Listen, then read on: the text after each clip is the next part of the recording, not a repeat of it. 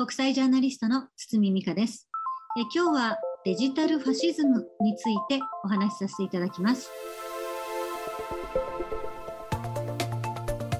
新型コロナウイルスの世界的な感染拡大をきっかけに私たちの生活のデジタル化が大きく進みました。リモートワークやリモート授業キャッシュレス脱ハンコペーパーレスなどあらゆることがデジタルデータでやり取りされその動きはさらに加速することが予想されています。その一方このデジタル化には様々なリスクもあるといいます。これを指摘しているのが今週の講師国際ジャーナリストの堤美香さん。堤さんは先日発表した著書「デジタルファシズム」の中でアメリカはじめ世界各国のデジタル化によるメリットデメリットを紹介。それを踏まえて今後日本はどんなリスクに直面するのか分析しています。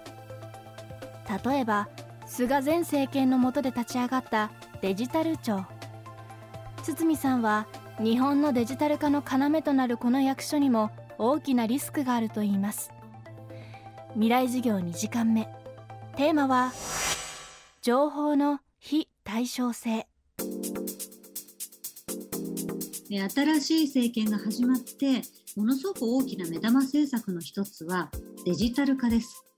ちょうどですね2ヶ月前にデジタル庁というのが日本にもできました。9月1日に発足しました。これものすごくたくさん予算を入れてますからこれからデジタル化の推進がものすごく始まっていきます。その時にですね気をつけなければいけないことというのがいくつかあります。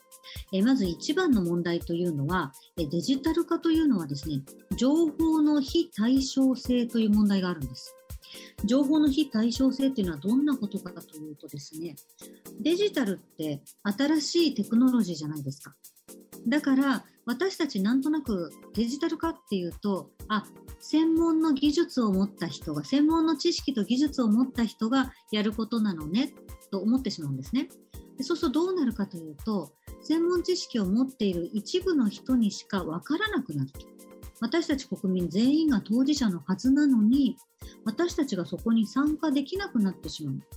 ブラックボックス化してしまう。でこれが一番の問題なんですね。でデジタル庁で言えばですねこういうこと言ってたんです。デジタル詳しい人が日本には少ないから IT 企業の人をたくさん入れます。だけどもあんまりお給料は高く出せないので IT 企業の人はお給料を自分のいる企業とそれからデジタル庁と両方からもらってもいいですよ。えそして毎日来なくてもいいです。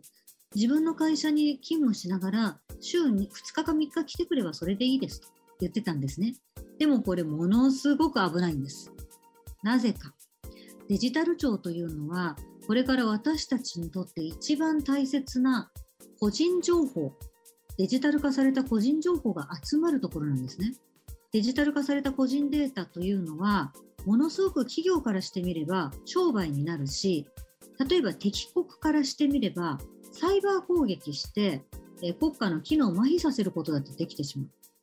なのに、企業の人が自由に入って自由に出られる。お給料も両方からもらえますっていうのをしてしまうと、これまずセキュリティが非常に危なくなります。どっから漏れたってチェックできない、しきれなくなります。それからもう一つは、自分がもともと働いている会社に都合がいいようにどうしても動いてしまうというのが人間の人情ですから政府と企業のズブズブの癒着がデジタルで起こってしまう可能性がある。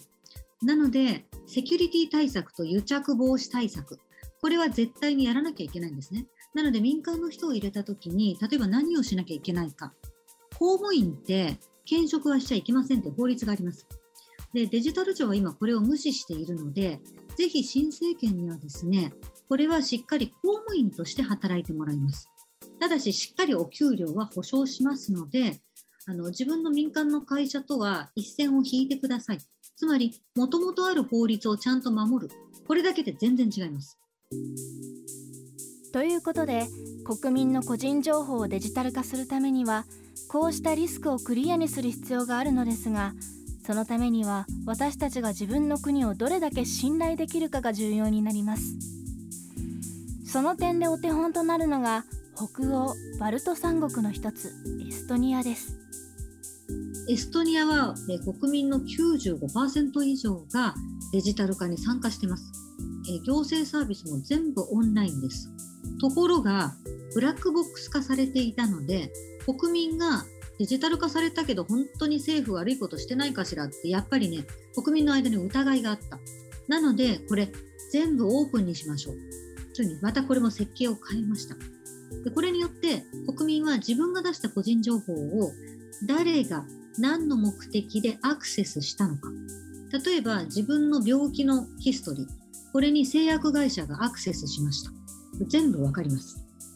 で全部分かってこれ嫌だなと思ったらこれアクセスして使わないでください。っていうこともできます。でこれをやったことによってエストニアの国民有権者とエストニアの政府の間の信頼がものすごく高まったんです。だからこれ日本がね使うとすごくいいなと思うのはやっぱり日本ってデジタル化する前から黒塗り文書が出てきたり大事な文章あ間違えてシュレッダーしちゃいましたとかね記憶にございませんとかなくなっちゃいましたっていうことがすごく多かったじゃないですか。でそれでだんだんだんだん国民の信頼っていうのがなくなってきた。だけどもこれデジタル化でオープンにするシステムを作ってしまうことによって実は今までものすごく良くなかった政府と有権者の間の信頼を復活させるチャンスになるインフラなんです。未来授業今週の講師は国際ジャーナリスト堤美香さん。今日のテーマは情報の非対称性でした。さらに詳しく知りたい方は堤さんの新刊デジタルファシズムをチェックしてみてください。未来授業明日も堤美香さんの授業をお送りします。